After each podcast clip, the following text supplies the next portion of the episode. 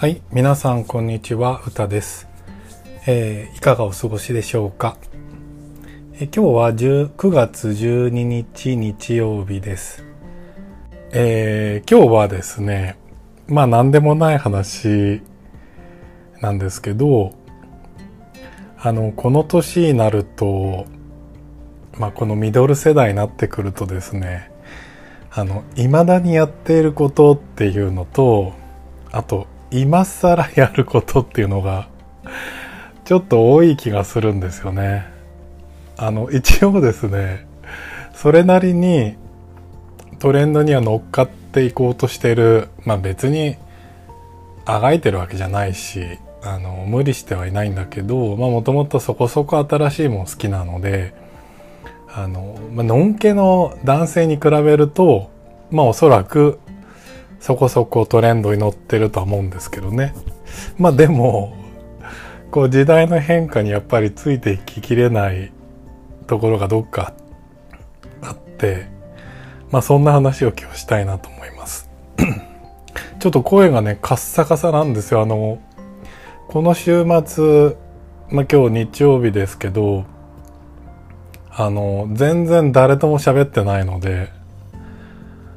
土曜日、まあ、金曜日はね、こう、リモートワークで、あのー画面上で喋ったりしてるんだから、まだ声出してるんですけど、土曜日から2日間丸々、ほぼ丸々、誰とも喋ってないんですよね。ここの週末、なんとこ予定もなくて。そうすると、声出そうと思って出し始めるとカッサカサなんですよね。ちょっと聞きにくいと思うんですけど、聞いてください。で、まずですね、未だにやってることなんですけど、一つは、あの、ツタヤで未だに CD レンタルしてるんですよ。あの、なんていうんですか、今、だいたい音楽を聴く方法って、ダウンロードするスタイルっていうのはどうす、もう定着してるじゃないですか。で、さらに、あの、なんですかね、ストリーミングっていうんです。あ、違うな。あの、サブスクですか。サブスクリプションとして音楽を聴くっていうスタイルも定着してますよね。僕、それね、あの、始まった頃、まあ、数年前に始まって、だんだん周りもそういうのをし始めてるなっていうの分かったんで、まあね、友達ともそういう話題になったりしてたので、だんだんみんなやり始めてるなっていうのは思ったんですけど、なんかね、僕はね、このアーティストのアルバムを聴きたいっていう思いが強くて、その人の、まあもちろんね、シングルカットしてる曲はヒット曲だから聴きたいんですけど、その中のアルバムの曲も全部聴きたいんですよ。だその人の一つのこの作品になってるから、まあね、ストーリー性もあある時もあるし、まあそのテーマとしている、その時のアルバムのテーマみたいな感じで曲が、あの、作られていることも多いので、やっぱアルバムで聴きたいなっていうのが思いとしてはあって、サブスクやってると、そういう聞き方じゃなくなるじゃないですか。まあそういう聞き方してる人もいると思うんですけど、なんとなく、ね、そういう感じじゃなくなってるなって気がしたので、なんかね、サブスクにまだまだ興味を持てなくて、まあどれも聞いてないんですね。どれも登録してないんですよ。まあで、あのまあとはいえ、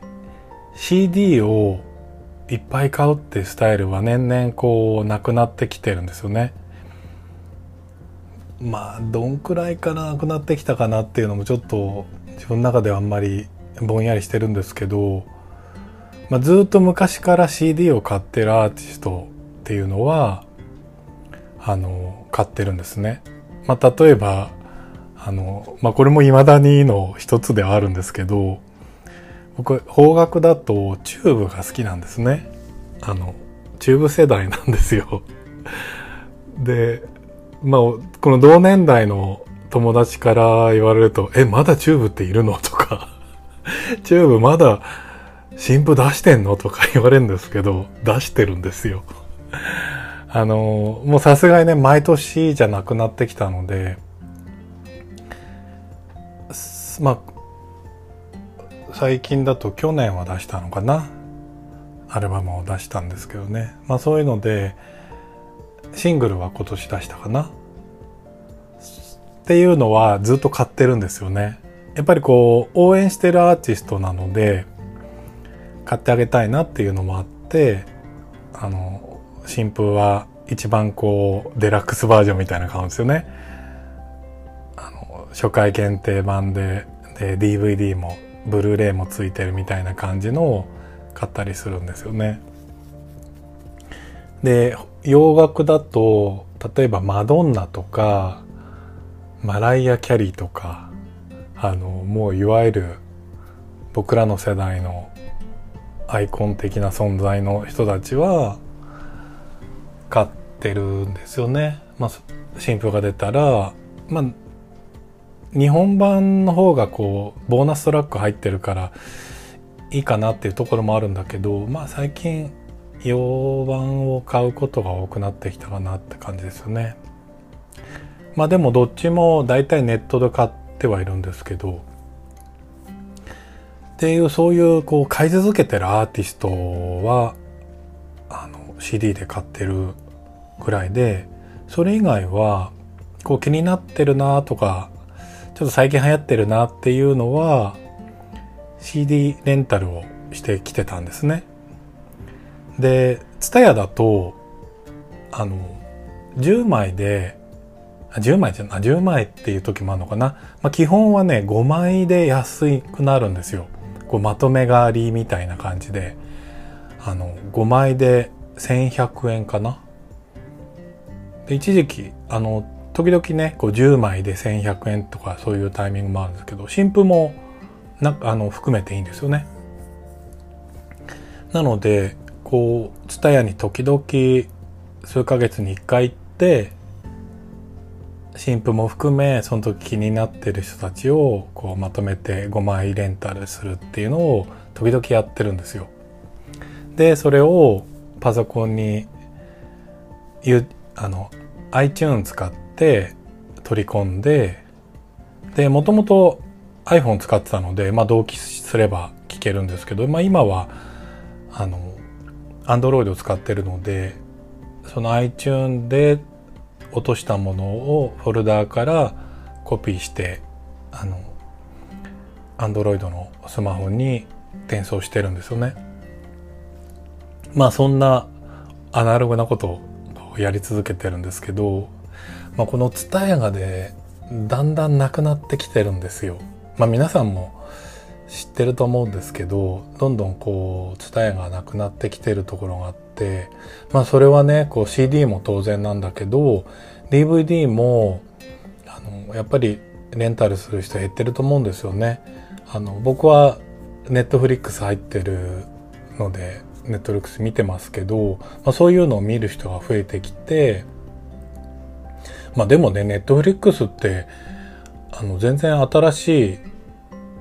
こう映画とかはそんなにやってないので本当に新しい映画を見たいとしたらやっぱりレンタルするのが一番いいのかなと思うんですけどまあでもね TSUTAYA もこうオンラインでレンタルやってますよね。まあレンタルっていうかそのお金払って新しい作品を見るっていうのはできると思うのでまあそういうスタイルがすごい定着してきたから伝えに行ってこう借りるって人は減ってると思うんですよね。まあでもね、やっぱり安いから伝え行った方が近くにある人は便利に使ってると思うんですよ。でも僕ですね、今住んでるところ、もともと1キロ圏内にギリギリあったんですね。で、1キロ圏内にツタヤがこう、両サイドっていうか、あの、東と西側に1キロ1キロのところにあってでまあその時のこう都合に合わせてどっちか使ってたんですよ。ただここ数年で両方ともなくなっちゃったんですよね。あの先に西側がなくなって自分家から西側の方がなくなって去年ですね東側にあったのもなくなっちゃったんですよね。あの完全に撤退しちゃったんですよ。であの2キロ圏内になるとまたまだ残っててでちょっと南の方に2キロ行ったところまあ自転車で78分なのかな？10分かかんない。5分ちょっとかかる感じかな。そこにあったんですけどそこにのレンタル行って CD レンタル行ってたんですけどついにね CD のレンタルだけやめるっていうのはついこの間知ったんですよね。あの行ってみたら CD レンタル終了しましたって。でその元々あった CD は中古で販売が始まってたんですよ。はあと思ってそれでじゃあどうしようかなと思ったら今度北側に 2キロぐらい行ったところにまだ残ってるんですよね。もうこのギリギリ自転車でなんとか頑張っていく範囲では最後ですよね。まあ僕のこの住んでるところでは一番大きな駅なのでまあ当然残ってる感じはあるんですけどまあそこも時間の問題かなと思うんですよねなのでちょっとねこの CD をレンタルして取り込むっていうスタイルからいつか脱却しなきゃいけないのかなと思うんですけど、まあ、ちなみにですね今回借りたのがえー、BTS のベスト借りましたね。あの、日本版のベストなので、過去の日本語のものが中心で、で、あの、ダイナマイトとかね、最近のものもちょっと入ってるんだけど、まあ、まだ英語の曲がそんな揃ってないから、英語版のアルバムはこれからなのかもしれないんですけど、なんか最近ね BTS ってもう英語の歌をずっと歌ってるから今更日本語版のベストってどうなんだろうと思ってたんですけど、まあ、やっぱり 気になるので借りましたねであとは邦楽だとヒゲダンの新しいのですねあとは TWICE の新譜を本当は借りようと思ってたんですけど借りられちゃってて、で、1枚しかなかったんですよね。1枚しか置いてないっぽくて。まあその辺がやっぱり縮小してるんだなって。まあ、もちろんね、あの、夜遊びとかそういうのはすげえいっぱいあるんですよ。でも、まあ、トワイスだからっていうのもある。でもトワイスまだまだ人気はある気はするんですけどね。でも1枚だったんですね。あと清水翔太もね、1枚で、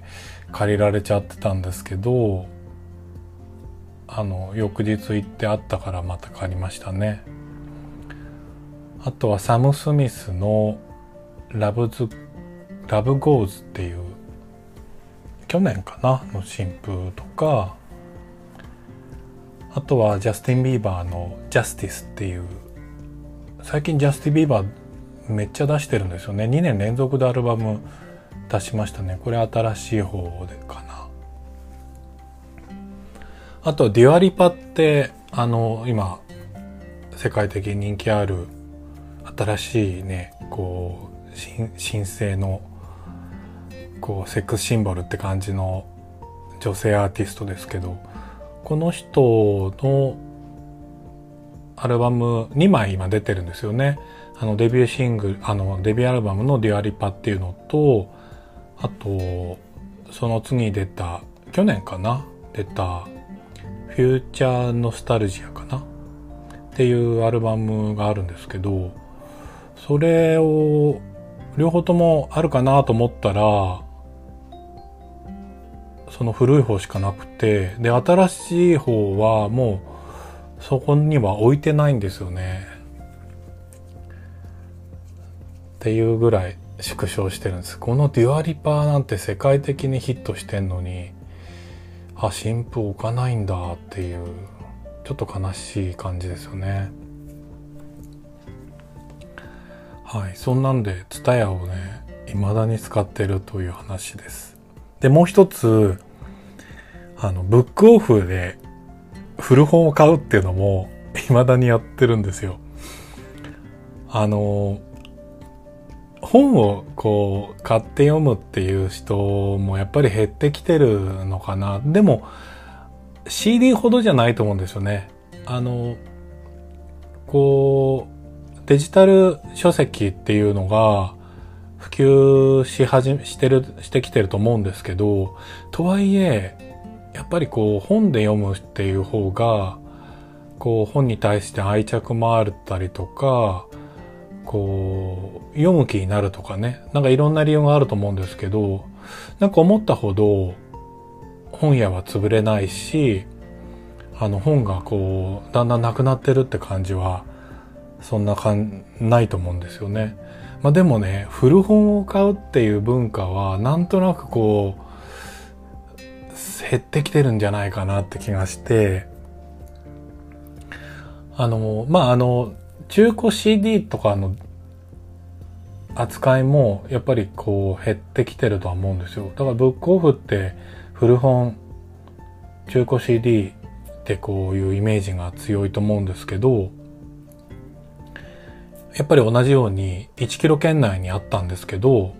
それがなくなっちゃって、今2キロぐらいのところに行ってるんですよね。でも、このブックオフはちょっと便利で、あの、ネットで、ブックオフのサイトで欲しい中古を探し、中古の本を、古本を探して、で、それをですね、その一番近いところに届けることができるんですね。取り寄せですよね。それをね、ネットでできるので、あの、なんかこの本読みたいなとか思ったら、まあ新しい本を買いに行くっていうよりは、まずはこのブックオフで探して、あったら、まあその古いのを取り寄せたりしてるんですよね。で、あの、アマゾンでも中古の本ってこう購入できますけど、中古価格になってんのを、こう配送費で送っても、全然お得感ないんですよね。だったら新書で配送費無料で買ってるのとあんま変わんないなっていう時もあるので、まあそれでブックオフを使ってるっていうのが、まあ僕の中では定着してるんですね。まあこれもね、若い子とかも全然そういう使い方してないんじゃないかなと思うんですよね。まあ未だに TSUTAYA とブックオフは僕の中ではすごい大事な存在です。で、最近ブックオフで買った漫画があるんですよね。まあそれがね、今更の話なんですけど、あの、今更弟の夫を買ったんですよ。あの、弟の夫って、田亀源五郎っていう、あの、エロ漫画を、ゲイのエロ漫画を描くイラスト、あの、漫画家がいるんですけど、まあこの話みんな知ってますよね。で、その人のあの、エロくない漫画の一つなんですね。まあ最近エロくないのが増えてきてるみたいなんですけど、まあで、とてもいい内容で、の、2018年にドラマ化して NHK の BS でやってますよね。で、僕このドラマやった時に、あの、見てるんですけど、全部で3話やったのかな。でね、僕はあの、当時、自分の家に BS が映んなかったんですよ。なので、その時付き合ってた人の家で見たりとか、あとは、なんか DVD に落としてもらってもらったとかしたと思うんですけど、ちょうどそのやってる最中ぐらいに別れてしまって、あの、途中でこれドラマをね、見るのやめてしまったというか、まあ3話まで見れなかったんですよね。ちょっと2話も見たかどうかもぼんやりしてるんですけど、まあでね、あのー、たまたまこうネット検索してたら弟の夫が出てきてあ漫画で見よっかななんてふうに思ってでブックオフのサイト見たらあの全4巻なんですけど4巻の、まあ、大人買いセットみたいな感じでとても安く出てたので購入したんですよね。まあ、すごい綺麗な状態で来たので良かったなと思うんですけどいやなんかねいい話でしたね。まあ本当今更この話題にするのもなんなんですけどあのね双子の人まあ主人公の死に別れの弟双子の弟の旦那さんがあの男の人でっていうまあカナダ人のゲイの人なんですよね。まあそういうその弟の夫との出来事をこうお話ししてるんですけど、まあ、同性婚がテーマになってる、まあ、同性婚とかねあの、まあ、身近なところでこういったマイノリティ、まあ、ゲイのね存在がどういうふうにこうみんなにとって映るのかとかそういうのがテーマになってるので、まあ、すごいまあ、当時ね2018年だとかなりこうインパクト強かったし、まあ、今もねこう LGBT っていう話の中ではすごいこうみんなには届きやすい話になってるのかなと思うんですよね。でもねこの話もいいしこの主人公カナダ人がすごい可愛くてあの漫画としてしてもとても楽しめるんだけど、まあ、何よりもねびっくりするのがねこんなね LGBT をのメッセージ性の高い漫画を田亀さんが書くんだっていうところにびっくりですよね。あのドラマがやってる頃もあの、まあ、田亀源五郎ってこういうイメージとは違うんだけどなってちょっと思いながら、まあでも、すごいいい作品だよねっていうので、みんな、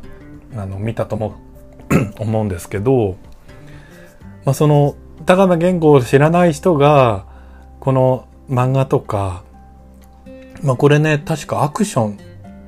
雑誌で連載したんですよね。アクションの、月刊アクションかな？それで、連載してたと思うんですけど、まあそれで知った人とか、あとドラマで知った人が、田亀源五郎ってどんな漫画家だろうって過去の作品行った時びっくりすると思うんですよね。あの、めっちゃ SM の世界を描く漫画家だ、なので、すごいびっくりすると思うんですよ。まああの、若いね、芸の子たちも、この弟の夫をきっかけで知った人はいるんじゃないかなと思うんですけど、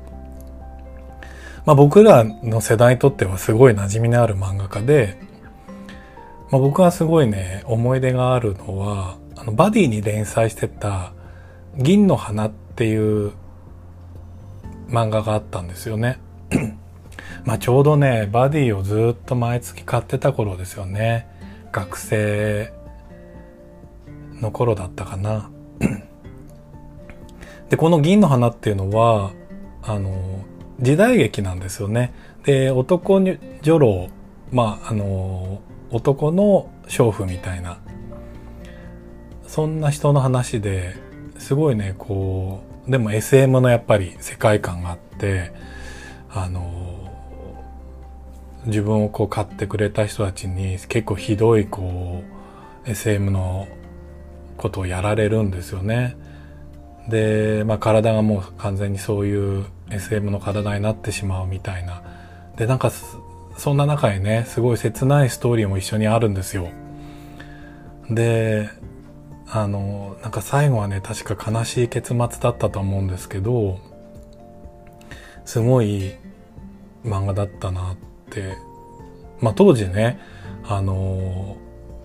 すごいこう、なんですかね、若いかったから、こう SM とかにもね、こう興味は持ったもののこんなすごいことでできないななんていうふうに思ってちょっとこう別世界の感じはあったけどもまあでもね毎月のこう連載が楽しみだったなというのは記憶ありますね。でもう一つはあの G メンに 連載してた「プライド」っていう作品ですね。これも結構長いこと連載してたと思うんですけど1996年から2000年までの連載ですよね。さっきの銀の花は、まあちょっと、大体同時期なんですよね。1994年から1999年ですよね。で、僕なんか、一時期、2冊ともバディと G メン両方買ってた頃もあるんだけど、まあ、だんだん G メンになってったかなと思うんですよね。だから最後はプライドは見てた記憶があるんですけど、プライドは、あの、大学生と教授の話なんです。でもね、そこもね、確か SM の状況の話だった気がするんですよね。で、あの、田亀さんの描く人っていうのは、あの、すごいこう、男っぽい、野郎っぽいんですよね。で、体つきは本当にマッチョですごいもう憧れの体のこ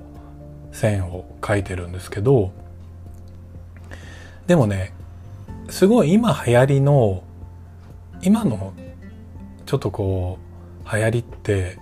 ちょっと太めのマッチョじゃないですかでもそれよりは細いというかあの太めまではいかないマッチョを描くのが割と高見さんの描く男性の姿だった印象があるんですよね。まあでも最近の作品はやっぱりその流行りに乗ってるのか、ちょっと太いのが増えてきて、まあ弟の夫もね、カナダ人のこのゲイの人は、まあ弟の夫ですよね、はあの結構太めなんですけど、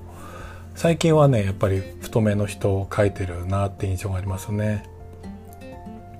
であの芸雑誌がね次々と拝観してきてるのであのこういう連載っていうのができなくてね本当あの残念だなと思うんで残念に思ってるんじゃないかなっていうふうに思うんですけど、まあ、なのでなのでかわかんないけどこのエロくない漫画っていうのを書き出してこう芸雑誌じゃない、まあ、通常のねあの漫画の週刊誌月刊誌に書くっていうのを始めてるのかなっていうような気がします。まあ、次のねこういうエロくない作品でまた人気が出るものが出るのは楽しみかなと思うんですけどまあ一方でねまたエロ漫画対策を作ってもらいたいなっていうのはちょっとにわかに期待してます。はい。ということで今日はこの辺で終わりたいと思います。えー、また次回お会いしましょう。さよなら。